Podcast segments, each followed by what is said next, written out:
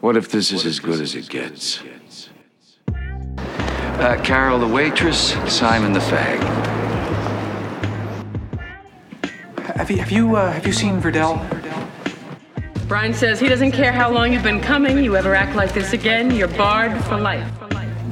You make me want to be a better man. 毎度はい、毎度。あ聞こえたわ毎度毎度行きましたね。はい。 マサル何飲んでんの？今日はワイン飲んでます。おーワイン？赤？はい。赤ですね。おーいいね。俺はビールかな。ビール。まあ、朝はいつもビール多いね。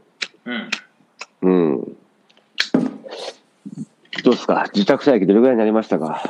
もう今日何曜日？水曜日になった？えっ、とちょうど、うんうん。ちょうど1ヶ月ちゃうかな？4週間。明日で4週間か もう一週間家にいるってどんな気分よ？え1週間じゃない4週間よ4週間ああ、1ヶ月か。うん。4週間。うん。どういう気分ってどういう気分なんやろなもういや、うん。時々頭おかしくなりそうになるけどもうい一日中イライラしたりもするけどもそしたらもういあれよなもうビルの階段上がったり降りたりして運動するしかないよああ、なるほどね。いや、正直ね、日本で、まあ、テレワークできる人っていうのはとても少なくて、人口のね、あの、うーん、やっぱり働いてる人の割合で言えば多分少ないやと思うんやんか。うえその中でも多分日本で、まあ、我々1ヶ月家にいる人っていうのは、まあ、小学生除いては、とても少ないんじゃないかなっていうところで、ー、うんうんどういう気分になるんだろうなっていうね。いやー俺でこれやからそれこそ小学生とか余計に気狂うんちゃう。もう友達にも会えないし外走り回られへんし。まあゲームがあるか。ゲームしていいよって言って喜ぶ子供は逆に嬉しいかな。うーん。ただ、そうはね、俺は、まあ、あの、通勤している中で、やっぱここ数週間、うんいや、まあ一週間ぐらいかな、帰りの電車の中、夕方ぐらいかな、はあは例えばその、淀川の河川敷とか、あはあはあはあ。あそこにね、夕方にやたら出てる人がもう目に見えて増えてきてるな。ああ、行くとこないから。うんだから、それこそ、まあ、距離を置きながらも、その、なんていうんやろ、まあ、家族単位、あとは、そんな大人数じゃなくて、やっぱ2人、3人とかやねんけど、走ってる人とか、散歩してる人とか、はい、あるいは、川っぺりでこう川眺めながらお話ししてる人とかね、ああいう人たちがもう目に見えて増えてるなっていう印象かな。まあ、外でちゃんと2メーター離れてれば別にいいんやろうけどな。うん、まあ適切な距離を保って、ね、ストレス、いかに軽くするかっていうところで、まあ、外に出なくなるんだろうな、なんていうことを見ながら帰ってきました。うん、まあ、あれちょっと面白くて、うん外出ていいよって言われたらみんな家の中で iPad 触ってパソコン触って YouTube 見てんのに、出たらあかんよって言われたらそんなにみんな外で走りたくなるっていう謎の お前運動なんかしてんの見たことないわみたいなやつが運動し始めるからな。うん、やっぱ日頃のなんだかんだで外に出ていることで、まあまあ、何の気なしにストレスが発散されてたんだろうね。そこに気づけなかった人たちが、あ、やっぱ外出た方がいいんやっていうか、まあ外出たくなるんやろうなっていうふうな気持ちはわからんでもないかな。まあうん。なまあ、もしくはやっちゃダメって言われたらやりたくなるというこの謎のスパイラル。う んということを感じながらも、えー今夜のテーマはですね、えー恋愛小説家でしたっけ？そうそうそう。はい。ああらすじお願いします。はい。はい。まあ、英語名は as, as good as it gets って、こっちの題名の方が全然いいなと思うねんだけどな。まあ、うんうんうん。日本語にしたらこんなもんかとか、これ以上は無理みたいな意味になんねんけど、うんまあ、監督はジェームス・ブルックスさん。なんか有名っぽいけど、俺全然誰か分かれへんかったな。で、えっと、うんメルビン役がジャック・ニコルさんさんで、えっと、キャロル役がヘレン・ハント。で、はいえっと、あれかな、この年、オスカーを主演男優賞と主演女優賞取ってるかな？うん。でも見てたらな、この年、タイタニックもあったし、グッドウィルハンティングもあったから、まあまあ、その中から取ったって言ったら、大したもんよな。とはいえ、うんまあストーリー性うん。関係なく、ほんまにほぼこの演技力で乗り切った映画やから、わわかる、わかるというかわかるな。でも、まあ、もう本当になんていうの、タイタニックもグッドウィルハンティングもめちゃめちゃ名作やし、いい映画やけど、はい。やっぱりストーリーもいいし、あれやけど、この映画に関しては本当にこの3人のキャラクターをどんだけ愛せれるかみたいなところあるもんな。ああ、なるほどね。うん、まあまあ簡単に説明するとメルビンが、えっ、とまあ彼が恋愛小説を書いてる小説家の、まあ、極度の潔癖症を持ってる人で、まあ、鍵かけたり、鍵をなんかガチャガチャガチャガチャやったりうん。道歩いててもなんか人に触るなとか地面の割れ目の線を踏めないとかうん。レストランのナイフのフォークはもう使わずにプラスチックフォークをポケットに入れて持ってくるような面倒くさいおっさんで、まあで隣に住んでるサイモンは、えっとゲイの芸術家かな？で、うんあの絵描く人でと犬と一緒に住んでてでもう一人、えっとキャロルがレストランのウェイトレスで、まあ、体の弱い小学生の子供がいてしょっちゅうなんかアレルギーとか喘息とかあの救急病院に連れて行かなくちゃいけない子がいてで、まあ、男の人とデートとかしても子供が気になるしなかなかうまくいかないっていうこの3人が出てきてでこうちょっとずつちょっとずつ仲良くなっていくっていう映画です。ですね。まあ結構熟、熟女と、なんていうの、そうだね結構な、え、アラ、アラカンもう、ジャック・ニコルソン今見たら、この時もう60近いんかな ?50 後え誰が？ジャジャック・ニコルソン？半うん。あそうなんや。50後半ぐらいで、うんでうん、ヘレンハンドも多分50なるかならんかぐらいかな。あもう40代後半なんや。へえなるほどね。もうちょっと40代前半ぐらいやと思ってたらそれぐらいなんや。まあ大人の恋愛事情というかあれよな。そんな感じをやっぱうまいこと描いてた映画よなあれ。うーん、まあまあ、なんか、ジャック・ニコルソンの、どういったのメルビン役？うん。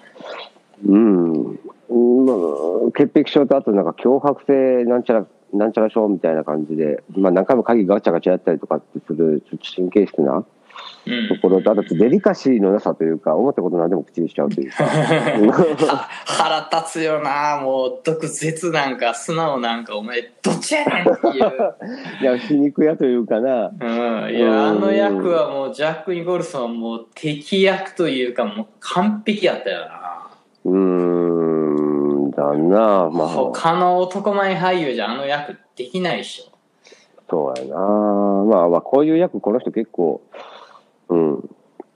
お多い、多いのかなまあ、わからへんけど、俺一回恋愛小説家、俺一回見たかなと思っててんけど、実は違った映画で、あそうなんや同じジャック・ニコルソンの恋愛的霊気っていう映画があって、へえそっちと間違えてたわ。あ そうなんやもう見てみたら、あれ俺この映画見たっけなと思いながら見てたけど、まあ初見でしたけども、まあまあ面白かったかなうん。まあ、脇役のあのゲイの画家サイモン？うん、うん。あの辺が途中からいい味出してきてたかなっていう感じで。せやなうん、あと彼の彼氏役なんかなんかただの絵売るだけかわからんあの黒人のフランクもすげえいいキャラクターやったしやっぱ人間的キャラクターは俺すごい好きやったから3人ともすごい好きになったし犬もすごい頑張ってあれようあんだけ頑張って犬の場面も持ったなとも思うし。あの犬は結構、バイプレイヤーとしては 光ってたと思うよ。いや素晴らしいよなだってメルビン一番最初もあの犬ダストシュートに捨てるやろいきなり。この汚い犬めとか言って、ポイとか言って、うんそれゴミ捨てるところやからみたいなところに、ヒューってしてるぐらいもう犬のこと嫌いなもう偏屈なおっさんやなみたいなところからスタートして。最初のそういったイントロダクションのところからもうそこでこうメルビンの人間性があまりにも現れててうん。こいつどんなおっさんやねんとか いうところから始まるやんか触るな、触るなとか道歩いてて行っても行って、な、レストラン行ってももうなんか俺の席になんか、ユダヤ人が座ってるとか言って、お前なんてこと言うねんみたいな。まだ来るのかとか。そうそうそうそう。お前の欲望はお前の鼻ぐらいでかいんだなとか言って、どんな悪口やねん。ようそんな悪口思いつくわ、こいつ。みたいな。あれはほんまにもうすごいよな。いやでも本当時代やなというか、そんなことを今じゃ絶対言えないようなことも、バスバスゲイに関してもお前らみたいなお構いやろうかとか言おうそんなん言うわみたいな。もう今見てたらハラハラするようなことをさ、バサバサ言うからさ、面白いなと思って。ああ、そうだね。だからこれ何年前の映画？えー、今から97年やったかな20年ぐらい前か。22、3年前やな、せやな。だから俺らが何歳ってこと？俺らがだから二十歳いくかいかんかぐらいか。そうやな。うん。ああ、それぐらいの年代か。確かにな。おもろかったわ。いや、で俺はこの映画かなり気に入ったよ。なんかこう、大人の恋愛ってこういうもんやなってやっぱ思うし、なんかやっぱこう、子供とかね、このキャロルの方はいて、まあもちろん離婚してるのか、旦那さんがお亡くなりになったんかで、とりあえず母子家庭で、で、メルヴィンはもう完全にもうこじらしてて、もうこいつ人生諦めてんちゃうかみたいな、こう、なんかこう、そんなところから、こう、なんていうの？でもこのメルビンのやっぱりこの人間性の描き方がすごい良かったわ。最初こう、いっちゃん最初それこそ、くっそやなこいつと思ったら、ピアノが弾けて、それが結構上手かったりとかさ。うん。でちょっとずつこう犬をこう受け入れて受け入れていってこう仲良くなっていったりとかさああいうところすごい俺綺麗に描いとるなこの映画と思って。あーまあまあ、これはこんこの間の、えーと、素晴らしいこととか、あの辺にも共通してくると思うけど、やっぱ人との関わり合いっていうのをこう避けてきたというか、まあ、うまく関われなかった人たちっていうのが、まあ、心を開いていくというか、惹かれ合うというか、惹かれていくというか、うん、確かにね。うん そういう過程、うん、み童貞というか道のりね、ううん。ん、をまあまあ、なうまく描いてるのかなっていうところで、なかなかでも俺正直、うーん、まあ、オギもそうなのかもしれへんけど、あそこまでほら、人付き合い下手でもないからさ、ああそういうこと？うん、いまいちその感情が、なんだろう、うんこうすればいいのに、ああすればいいのにっていう部分でちょっとやきもきさけさせられるというか、まあそこがあかんねんとかさ、思わずツッコミを入れたくなるような、まあそこが面白いところなのかもしれないけど、なるほどね。あそういうふうに見たんや。面白いね。うん。ええまあまああかんところまみれやったよな。本当にそのもうまあもちろん人は家に入れたことないし石鹸めっちゃ棚の中にアホみたいに並んでると思ったらもうえもう捨てんのみえ、たいな。もう使い捨てやろ。だって一回手洗うのに2個使ってたやろ、新しいの。うん、しかもすごい熱湯で洗ってたしな、うん。お前どうなってんねんみたいな。あのシャワー浴びるシーンとかもすごかったよね。部屋の中からもうシャワー室からめちゃめちゃ湯気がもくもく出てきて。お前ど何度の何度の熱湯でお前はシャワー浴びてんねんみたいちょうど物語の中盤あたりな。あれめあの用意するのめちゃめちゃ遅いしな。メルビンほんまにもうなんていうんかな。こじらしてるよな。うん、だからあそこまでこじらせたことのない身とすれば、まあ、そこがあかんねやんけって言いたくなんねんけど、なるほどね。いやもうそこがあかんねんやんけもういっぱいあったよな確かに。そう、だ果たして、あれはほら、もうハッピーエンドになっていくわけやんか。まあ恋愛映画な、やねんから、そうなっていくんやろうけど、まあ、そこからあのこの日本語のこの恋愛小説家っていう別にそこはあんまりさフォーカスされるっていうか俺あんまり気づけへんかったぐらいのあこいつ恋愛小説書いてたんやぐらいの感じだったからあまあし仕事のところはあんまりね、うん、フューチャーされるなだからちょっと日本放題はちょっと謎っちゃ謎な。うん。恋愛映画だよっていうのを匂わしたくてその名前にしたんか。うーん、かな。ただまあ冷静に見ると、うん、俺はハッピーエンドになって、ああ、よかったねと思う反面、お前らほんまにうまくいくっていう、ね、その性格の二人、ほんまにうまく付き合えるっていう。まあまあ確かになそのその後はもう特に気にも気にさえならなかったけどまああのメルビンとえーボーイフレンドに迎えるのはなかなか難しいというかまあ面白いよなうんまあ、そこをこう乗り越えていく映画なんやろうけど、なんか俺は一歩ちょっと引いて見てしまってて、お前らうまくいっても絶対うまく、いや、今はうまくいっても続かへんやろ、絶対この性格の二人はっていうふうに、どうもこう、一歩引いた感じで最後まで見てしまったかな。まあ、いい話ではあるねんけど、う。うんーん、うん自分の中では、うん、果たして名作なのかな、みたいな。ええー。まあまあ、そこはすごく主観を交えてるんでね。うんううんうん。ん。まあまあ、アカデミー取ってるってことは、オスカーうんアカデミー取ってるってことは、すごく評価されたんだろうなとは思うけど、まあまあ、ストーリーとしてっていうよりは、本当にこの、何やったっけ、そのアクティングに対して撮ってるだけやけどな。うん。まあでも演技力が光ったっていうのは確かにそうかもしれない。いやー、これ、ジャック・ニコルソン、こう大好きになった映画かな。俺は本当に、すなんていうの、本当にこの嫌なやつと、あれこいつもしかしていいやつなんかな？みたいなのをこう行き来するやんか。うん。で、こう、見れば見るほど、本当はやっぱいいやつやんか。こう、なんか、いっす犬とかとの本当に掛け合いとか、ほんま捨てておいて、こう、絶対に俺の家になんか入れるかっていう風にやってたら、ちょっとしたその、犬もこう、なんていうの、地面の割れ目をこう、ひょいひょいってこう、避けてるの見て、あれ？お前も？みたいな、こう、一気に仲良くなって、で、あんなに偏屈で、あの、同じ場所に座ってレストランで食ってたのに、あんたあんなとこに犬置いてたら、盗まれんでっつったら、え？みたいな。いきなり違うところに座っていいんや、お前、みたいな。うん。だから本当は、まあ、本質的な部分では優しくて、そうそう。でっていうところがあるけど、その口の悪さっていうのは皮肉屋さんなところが全てを台無しにしてしまってたっていうところ。お前何歳だとか言って、目の下のクマが気になるなとか言って、お前いらんこと言うなよ、みたいなこと。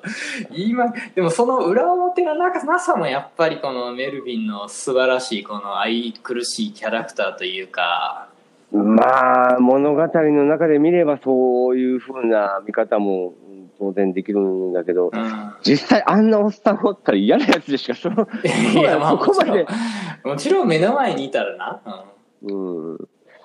このでな、うん、まあ、面白い映画ではあるけど、てんてんてんっていう感じ。あ、そうなんや。へえ、俺めちゃめちゃ好きやったけどな。俺ちょっと似てんねんな。俺こういう鍵ガチャガチャ俺やるしさ、実際さ。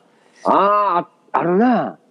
俺家出る前とか、このガスコンロのこれとか、あんなに切れてんのかとか3回ぐらいチェックせえへんから家。出られへんし。家、店とかも出て、鍵もうん3回ぐらいガチャガチャやって、で行って、でスーパーで飯買ってから帰りにまた気になって、もう一回鍵戻るよな。戻ってかかってんの見てでかかってんのにもう一回鍵穴に刺してガチャってこうもう一回閉めてとかしてから帰ったりとかしょっちゅうするから俺メルビンかなり俺共感できるからもしかしたらいいかなと思ってああ、そうなんかもしれん。共感するところが多いんやろうな。っていうか、あなたほんま昔からそれあるよな。うん家の鍵でも、あれ一回かけたかな？かけたって一回戻るとかな。この俺がかけてないわけないねんけどやっぱもう戻らんとしゃあないんやでも結構俺お客さんと喋ってたら結構そういう人いるからさあ結構多いんやこういう人まあ多くはないけど10人に1人ぐらいはいんねやと思ってまあ、割合的にはいるのかもしれへんけど、多いのそこまでっていうのは俺の周りあんまおらんけどな。うん、そうなんや。まあまあ、その、わざわざみんな言えへんにやるけど、まあ、聞いてみると、まあ結構いんねやって俺は思うけどうん。まあ、不安になる人は当然たくさんいると思う。俺もそうなんねんけど、な。もうなんか俺の場合は、楽観的なんか、おかけたかけた、俺かけてるはずみたいな感じで、戻ったりはせえへんからな。まあこれはもうそういう性格とかじゃないもんな。まあ一種のそういう、もちろんその、現代医学でつけたら病名をつけれるような何かなんやろな。まあまあ、そういう部分もあるかもしれんけど、まあでも軽度なものだと思うで、その大木の場合は。全然、全然深刻なもんじゃないけど、別に鍵が気になるだけやから。うん。だなまあでも性格的な部分では全然違うと思うけどな。うん、まあ、うん。いやでもやっぱりさ、まあ、いわゆるさちょっとしたこうおっさんのイケてる引きこもりみたいなもんやからこいつなんかさ言ってみたらこれをこうちゃんと外の世界にこう出ていこうってこう思っていくストーリーっていうかまあもちろんベタベタな昔の映画やから話やねんけどそこが俺すごい良かったなって思うねんなこれうーん。隣のあのゲイのやつとなんか絶対仲良くなれると思わんかったしさあまあまあ、多分偏見があって、で、そこで、そこをこう、知れば、あ、自分の見方っていうのが実は間違ってたのかなっていうところで価値観が変わってくるっていうのは、まあ、往々にしてあることかもしれないし、うん。うん、いかにその自分の視野が狭かったのかっていうのをね、知るっていうのが、まあ、年を食うにつれて、いろいろ経験していくことだとは思うねんけど。ああちゃんと仲良くなっていくんや、みたいな。これフランクとかも、とも仲良くなるしさ。まあ、ちゃんと、この、もちろん、この、あれ、あの、ゲイの子と一緒に旅行に行くってなったのはキャロルを誘いたくて、無理やり誘った感はあったけど、そこから全員仲良くなっていくし、すごいなんか面白かったよな。ああ、そう途中、恋愛ストーリーからなんかロードムービーに変わっていくような、半分ぐらいな。そうそうそうそうそうそう。彼が、彼、絶対、なんで俺がお前を運転して、ボルシモアなんか行かんねん、行かなあかんねんとか言ってたら、そしたら、キャロルが、私だったら行きたいけどね、って言ったら、ああ、じゃあ行こっかな、みたいな。お前、純粋すぎるやろ、小学生か、お前は、みたいな。いや、その誘い方もさ、その誘い方も、だから、喘息持ちの息子をさ、うん。こう病院に、あ、先生か、先生を派遣させて、うん。で、治療費も全部持って面倒を見てあげるわけやん、そこは親切心で。うん、まあまああれの理由の一つはその俺そこよくわからなかったんやけどその本当にその彼女のことが気に入ってるからそうしたのか。ただ彼女以外にそのレストランで自分にフードを持ってきてくれる人がいないから彼女が来てくれなかったら俺が食うもんがなくなるって思ってたんかどっちやろうって最初は思ってたけどな。最後まで見たらうん。ああやっぱキャロルのこと気に入ってたからなんやって思ったけど途中の部分ではさえこれどういうこと？みたいな。だから誘い方がな、なんかもう、最初断られるわけやんか。ボルジュマ行こうよって。お前いいって言ったやんけ、私だって行くって言ったやんけ、みたいな。あででもそんな、あなたと行く気なんかないって、みたいな感じで、こう、引くわけやん。うんうんでそこに、あ分かった、じゃああんたはその親切心を、こう、か、なんていうの、恩を返せって言ってんのね、みたいなところで、はいはい。まあそういうことだっていう、その誘い方もな、も うこの誘い方でうまくいくことが、普通うまくいくっていうな。いや、もうそこがもう現実的でいいやん。俺は逆にそこを現実的と捉えたけど、現実彼の、やっぱ彼のほら不器用な、そこでかっこいいことを言えちゃったら、なんかメルビンのキャラがちょっと崩れるやん。崩れんねんけど、実際問題、恩を返せって言ってるのがそうだって言い切れる。嘘やろ？そんなこと言ったっけ？いや、そのシーンそこまでちゃんと俺覚えてないな。いや、俺あのシーンが衝撃的、あ、こいつ言っちゃうんやと思って、もうちょっとうまく誘えるやろとか、あとはほら、あの、お礼を言いに雨のずぶ濡れの中でほら、来るやんか。うんうんうんうん。俺、俺を言いに行ってんだっけあれ。びっちゃびちゃになってくるよな。なんかお礼を言いに来たみたいな感じでさ、うん。でその時もほら、突然飛び出していくから、もう部屋着のまんまずぶ濡れでさ、うん。で、もう T シャツもずぶ濡れもう下着すらつけてなかったからな、あのおばちゃん。そうおばちゃんって感じやろ だからもう、何こう、体のラインが思いっきり出てるわけやんか。なうん。で、そこで、バスタオルをこう、あげんねんけどさ、うん。でそこでまたこう、いらんことを言って、うん。相手がまあもうほぼほぼこう、呆れた感じで帰っていくわけやんか。怒って。しかもあのバスタオルの相方もあれやからな。あの彼女のか頭とか顔拭けじゃなくて最初その自分の部屋濡れるの嫌やからちょっと足元拭けみたいな感じだったからな。うちの床濡らさんとってみたいな。いや、でも、なんか、その、バスタオル渡すのはええねんけど、その後こう、か、え、そのまま返しちゃうのっていうか、上着ぐらい返してやる、そのまま返すああ、とそういうか。ことね。いやでもめっちゃ怒ってたやん、キャロル。あんたなんかと絶対にないわよみたいな、なんかもいやう、ボロカスに。そこでとりあえず喧嘩してもさ、普通やったらもうちょっとこれぐらい羽織って帰れってぐらいで、なんか上着まあ貸すと喧嘩したかと、してもね。そうそう、もうそのまま返しちゃうの、お前とか。いやだからそこがやっぱいいんよこのそのジャックじゃないわ。メルビンのそのなんていうの？もう完全にもう社会不適合者感をちゃんと描いてるやん。いや、俺もそこで気に入った女の子だったらもう心配でしょうがない、そんなそんな格好で帰らせるの。いくら喧嘩してても。いやあそこでそんなかっこいいことできたらほらストーリーが成り立たないから。そうは貸してあげたくたくてたくても貸さない そうなんや。なんか俺その辺が、お前、そこがお前のあかんとこやぞ、みたいな。あまあちょっともう、じゃんじゃん、そんな長いこと喋る映画でもないから、ネタバレしていくから、ちょっと、まあ最初からいきなりちょっとネタバレ感あるから、ネタバレでいきますかけど、うんちゃんとしたネタバレで喋ると、それも踏まえてさ、あの、途中のあの、カニ食べに行くレストランでさ、ちうんょっと、ちょっといい空気になるやん。まずあの、キャロルがちょっと今日はデートに行きたいとか言ったらもう本当にあの、画家の男の子はもうちょっと二人込んでて今日無理俺みたいな感じで。で、こう、ちゃんとおしゃれして出てきたら、メルビンめっちゃ時間かけてお前何時間かけて用意すんのみたいな。風呂入るだけで何時間もかけて風呂入って、やっと出てきたと思ったら、上着貸そうと思ったら、キーヘンはなんたらでめんどくせえな、この親父っていうところから、うん。もう、あの女の子怒っちゃうやんか、結局、キャロルが。うんうんで、こう、私ちょっとあんた、今すぐ褒めてみてみたいな言った時のあのシーンでさ、ちょっといいこと言うやん。なんかこう、俺はそういう病気だって知ったけど、こんな薬なんか嫌いなんだ、みたいな。うん。なんかこう、こいつ何言うの全然褒めようとしてへんやん、みたいな。自分の話し始めたぞ、こいつと思って。うん。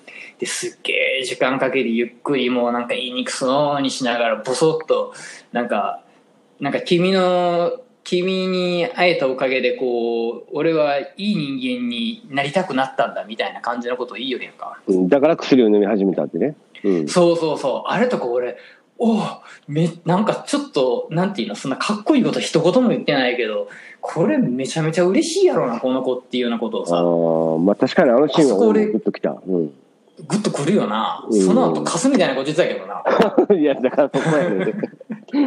残念なところがな。その後何言うんかなって言ったら、まあまあ、あの、ゲイのあいつとセックスとかしてみるかなと。ななんで私誘ったのとか言ったら、まあ、あいつとセックスとかするんじゃないかなと思ってとか言って、お前なんてこと言うねんみたいな。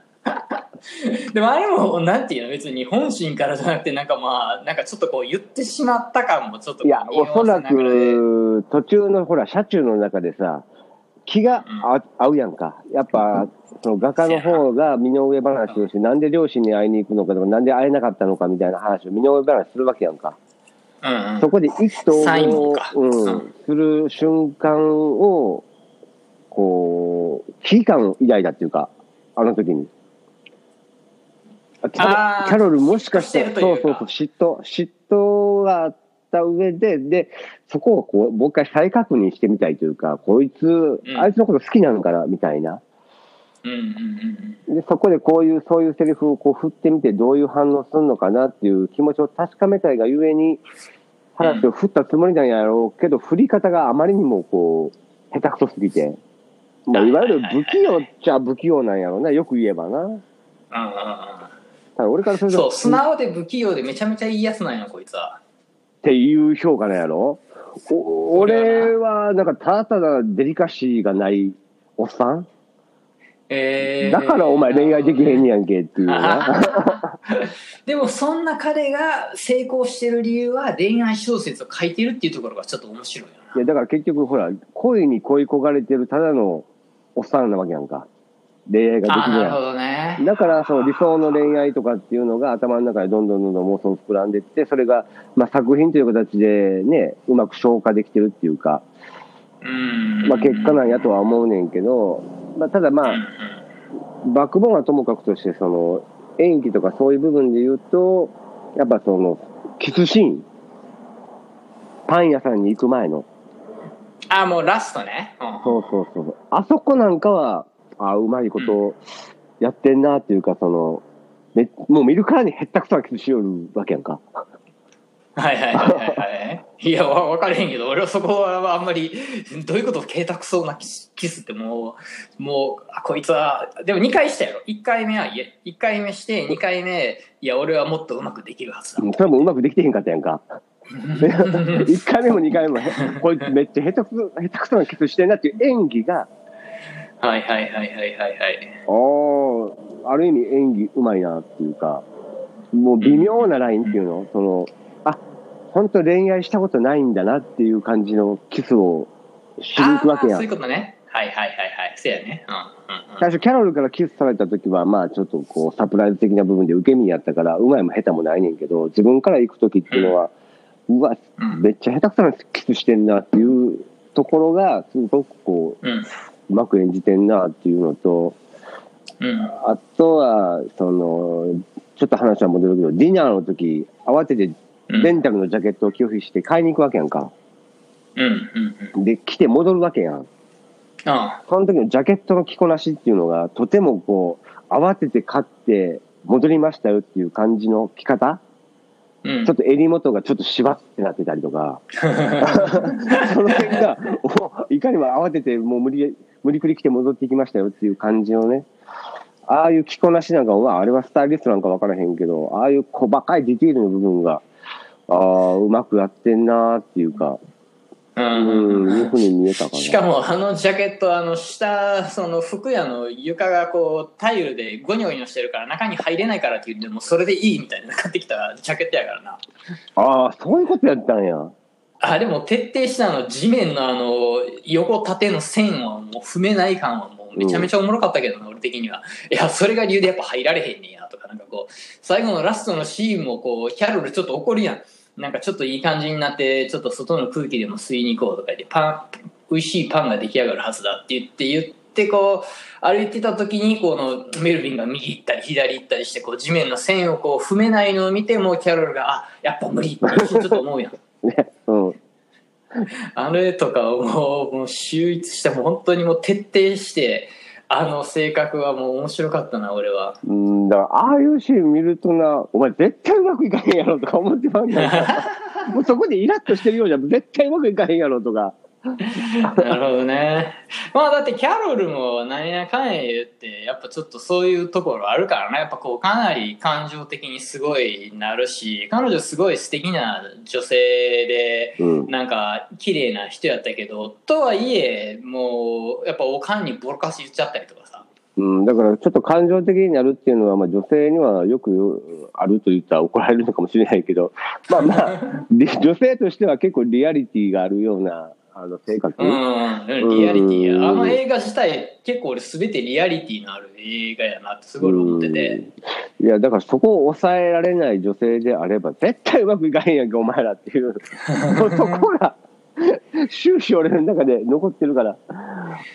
確かに。いや、でもそこが俺この恋愛映画なんか全然好きじゃない。俺がこれいいなって本当思ったのは、うんなんかこう、ちゃんとキャロルも自分の本当の人間っぽいところも全部出てるし、で、こう、メルビンもちょっとこんなこじらしてんのに、ちょっと綺麗にピアノが弾けたりとかさ、ちゃんとおしゃれなことをきっちりこなしてるからさ、やっぱ途中でキャロルも言ったけど、いや、あなたと本当に初めて会った時はセクシーな人だと思ったんだよ。ただ喋ってみたらカスやってるみたいな感じとかもさ、ああ、確かにそんな感じよなっていう中、そこで俺このエンディングがすごい俺良かったなと思うのが、なんかエンディングさ、うん。なんかもうキャロルがもう、いやもう絶対無理って言ってたら、まあまあってこうメルビンにちょっと俺に喋らせろみたいな。最後のこの告白シーンすごい俺良かったな。なんか縦板に水のようにスラスラスラスラ、今までが嘘のように口説いてたもんな。うん。しかも口説き方もメルビンっぽくて、なんかこう、すごいかっこいいこととか、なんかそういうことを全然言うんじゃなくてさ、やっぱ大人の恋愛ってなんかこう、まあもちろんどっちかに子供がいたりとかさ、もうメルビンに至ってはもう病気も持っててなんかもう大変な中、その、学生の、学生とか関係ないか若い頃にさ、ただ好きだとかで付き合うっていうよりは、いろんなこと考えなあかんや。実際こう、こいつはと俺は一緒に住めるのかとか考える中さ、こう、なんか、メルビンなんか、君、俺がただ一人、なんか世界の中で君がやってることすべて、その息子のこう、頑張って育ててんのも知ってるし、ただこう、ご飯を持ってきてることがすごい、いいことを俺だけしか気づいてなくて世の中の人が気づいてないんだみたいなあれ俺本当にキャロル嬉しいやろうなと思ってあ、そこなんや。いやあんまりだって人生ってさそのなんていうの褒めてくれることってあんまないしでもただ淡々と当たり前のことをやってる人生の中あこの人って私のことこんなに見てくれてんのみたいな。いや、うーん、今のでちょっと気づいたけど、どう、なんやろ。自分をこう、美化しようと思ってるわけじゃないねんけど、俺今までそういうところがないと付き、合う人っていうのはもうそういうところがないと付き合えへんかったから、そういうところってどういうこと？例えば、その、なんやろな。ただ綺麗だから、ただ可愛いから付き合おうっていうふうにはならへんから、例えば、その、気になるきっかけではあったりするよ。外見とかそういった容姿っていうのはね。うん。だけど、付き合うまでのプロセスの中で、こう、自分だけが気づいてるとか、自分、うんどう言ったらいいんだろう。やっぱ内面とか、うーん、うん言葉選びとか、まあ行動とか、そういうのをこう、まあ飯食いに行ったりとかデートする中で発見していくわけやんか。うん。で、あこの子のいいところは、って、俺しか気づいてへんやろなっていうのが、なかったらなかなか付き合おうってならへんかったから、ああ。お前らこいつただただわ可愛いと思ってるやろ、みたいな。でもこういうとこ、実はあんねんぞ、みたいな、こう、うん、こいつのええとこって外見ちゃうねんぞっていうのを、うん。自分の中でこう、理解できた相手じゃないと付き合ってなかったから、ええー、なるほどね。うん、だからその辺、じゃあ、ます。う。うんん、だからその辺って、まあ、俺の中では、まあ、ごくごく当たり前のことではあるし、それをこの年になって初めてとかそういうことではなくて、まあ、これって普通よな、えーこういうのが恋愛よなって、俺は思ってたりしたから、あ、そうなんや。そっか。だからか、このテンションの違いは。なるほどね。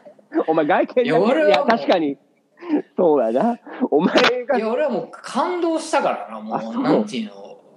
いやこれは嬉しいやろなと思って、こんなにこの人、私のことを見てくれてたんやで。それぐらいキャロル、キャロルじゃないか、キャロルか。うんあの、自体もその本当に自分でいっぱいいっぱいやったやろうし、こう、お母さんにもギャーって言っちゃうのもやっぱこう、自分自分自分になってて、やっぱ人をこう見る余裕もない中、こう、あこの人って私のこと見てくれてるなって思ったら俺すげえ嬉しいやろうなと思って、だから結構そんな大したこと言ってないのにこの最後のシーンってすごい良かったなって俺思ったのは、うん。で、さらにこの、ああのメルビンが、ちょっと自分、いや、俺は、お前を今抱きしめるみたいな。これは聞いてるんじゃなくて抱きしめるんだ俺は、みたいな。ああいうのとかも、あの不器用なメルビンがそんなこと言えんねやって俺結構感動してんけどな。マサル的にはじゃ普通なんや、あれ。俺も今聞いて思った。そっか、そういえばお前若い時からなんか好きになる理由ってようわからんかったよなっていうのが結構あって、前も一回ちょっと話してたけど、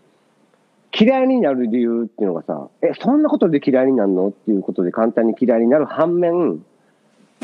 え、お前そこが好きで、付き合いたいのっていう。ただ、いや、あの子ただめっちゃおしゃれやからとか、いや、あの子聴いてる音楽がめっちゃいいからとか、え、ああ、うん。いや、当然他にも好きになってるポイントはもっとあるはずやねんけど、例えば俺たちに対してこう、いや、あの子こういうとこがいいねんって、言う口に出すものが全部、えそこなんっていう。ファッションえ、音楽、そうなんっていう。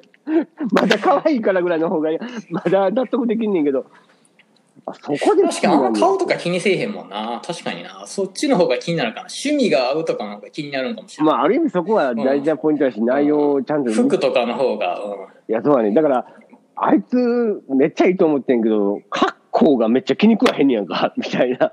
まあ、あいつ嫌いだった。ああ、えーっていうなわかる。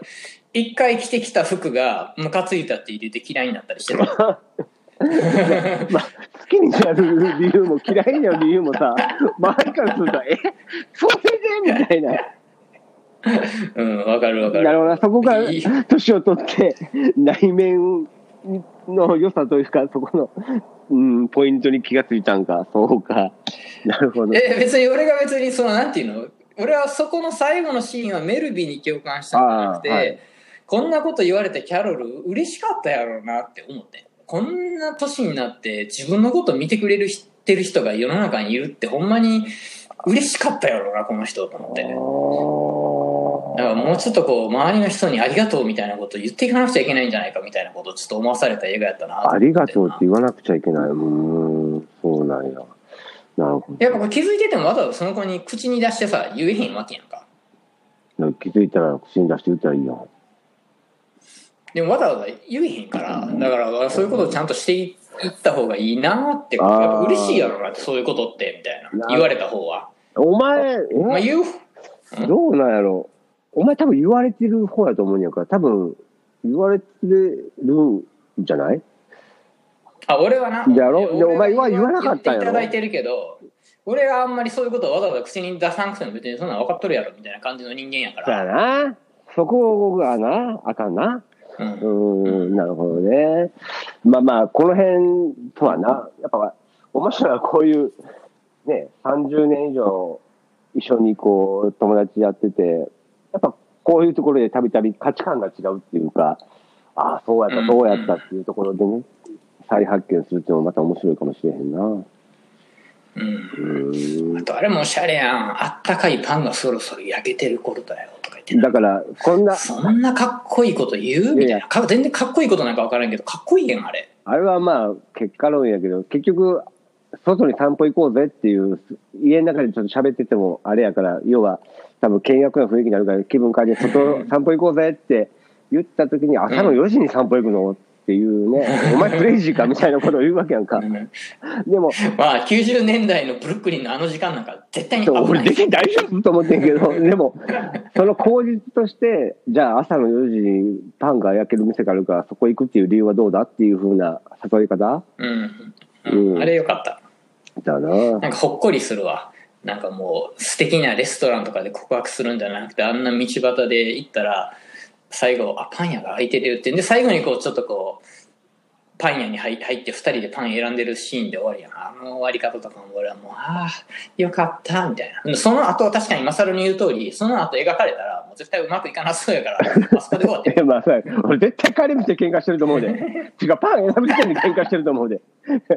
このパン汚ねえとか、触りたくねえとか。はい、うん、言うやろなあいつもあともう一個俺が大好きなシーンが一番最初の方でさキャロルがこうデートしたあの男の人がさ結構こうワイルドにキャロルを押し倒してあれしてる途中でさ、うん。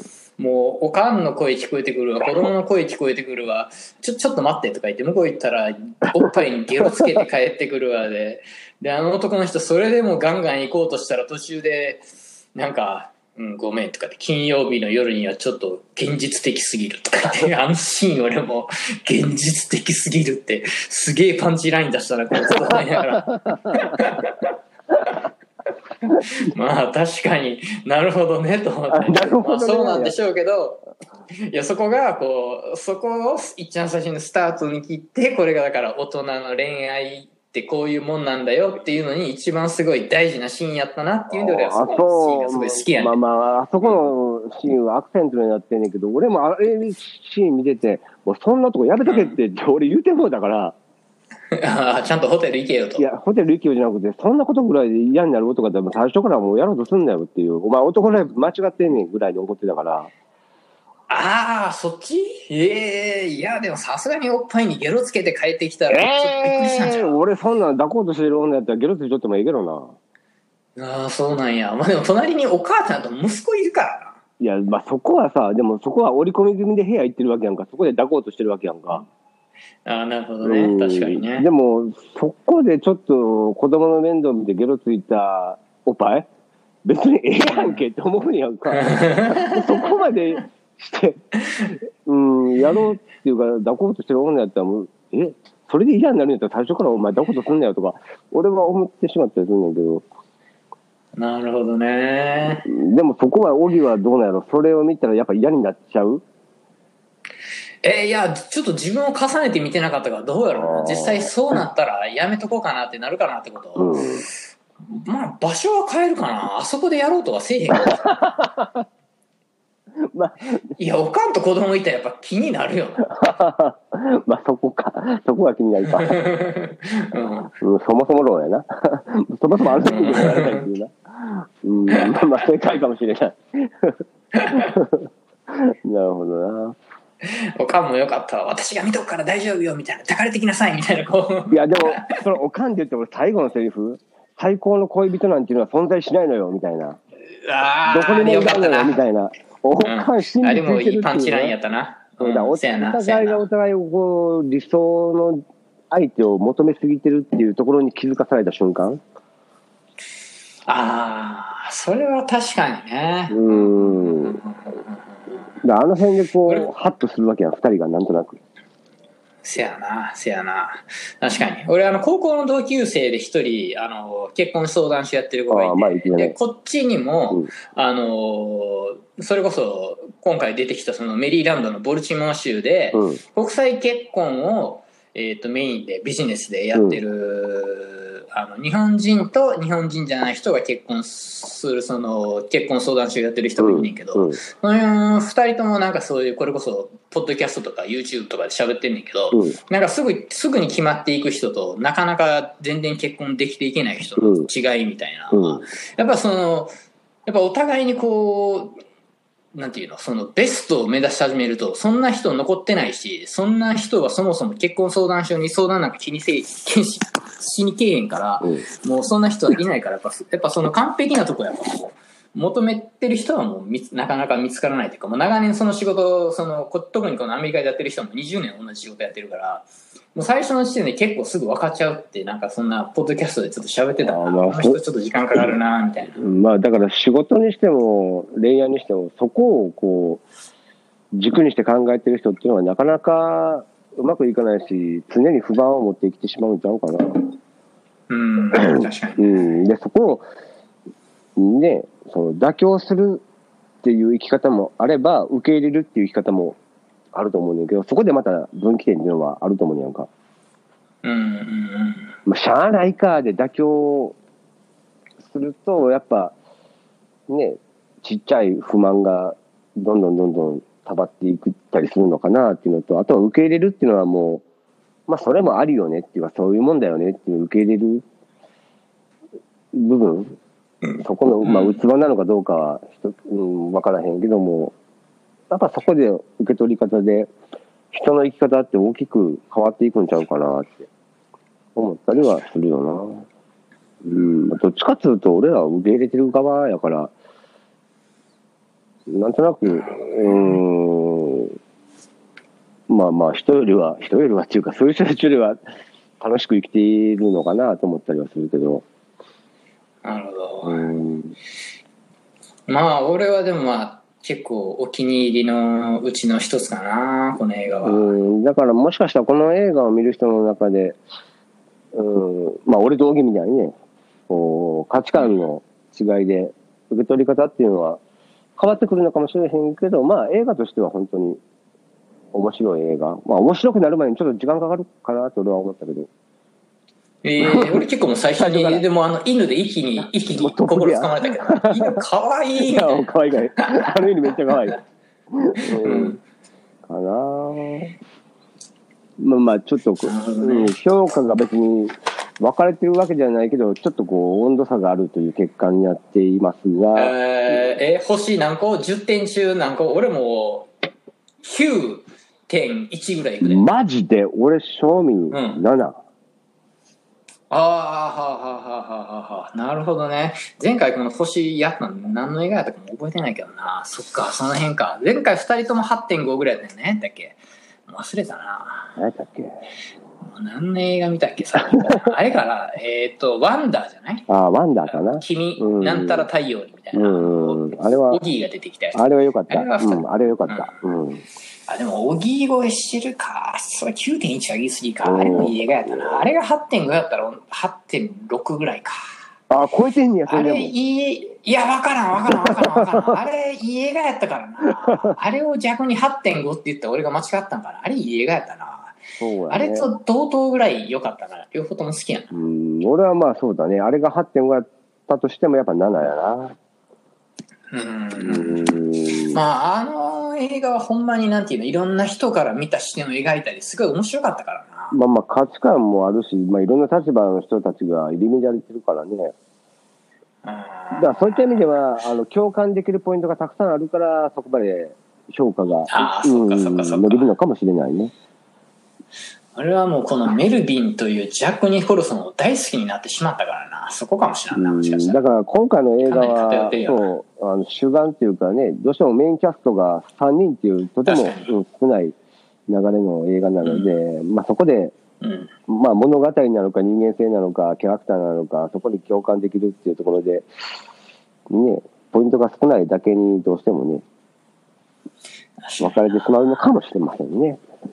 ただまあ、どうだろう。これを見て、例えば、いい映画だなって思えるのってどれぐらいの年代の人なのかなあ、そこはわかるわ。ちょっとこれあれよな。その、年取るのも悪いことじゃないねんなと思わせてくれた映画やから、若い子が見たらどのぐらいやれな例えば俺たちが20代でこの映画を見たとしてさ、お果たして面白いと思うのかなと思ったりもせえへん？っ こんな鬱陶しい親父おるな、この世にぐらいの感じで終わるかもしてれない。こんなじじいとババアの映画なんか何がおもろいねみたいに思ってしまいそうじゃない ?20 代の時って。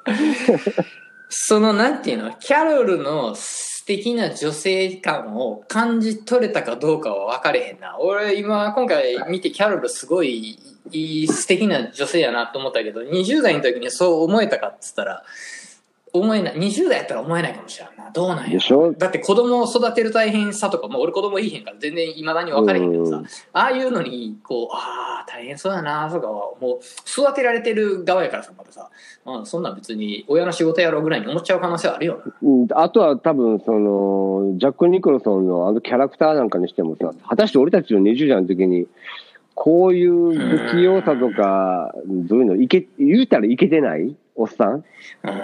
に対して、しかもあの年齢で一人で暮らしてるやつなんているとか思ってたよ。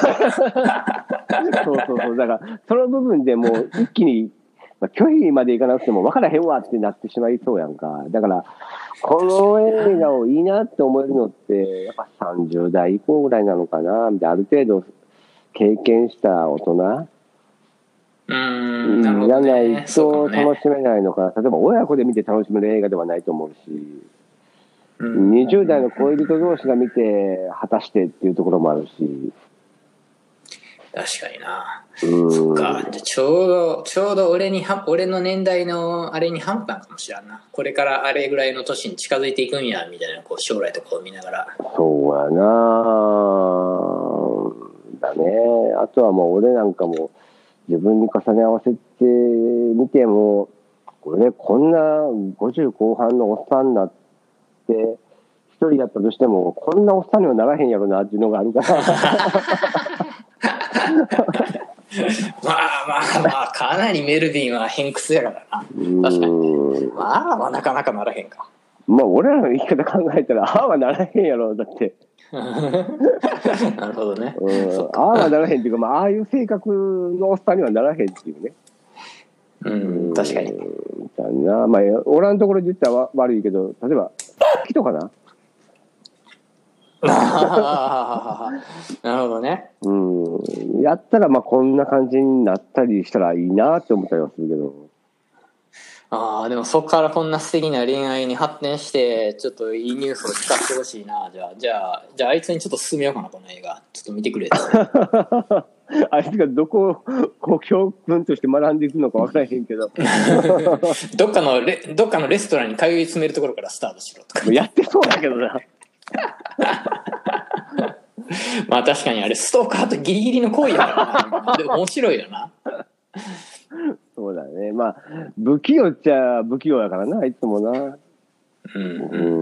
うーん、だね。なんていう、まあ、ここにいない、木君の幸せを願いながら レビューをはい締めくく。りこれぐらいですね。思います。はい。いや、皆さんぜひ、僕はこの映画おすすめなんで見てください。というわけで、今夜はここまで。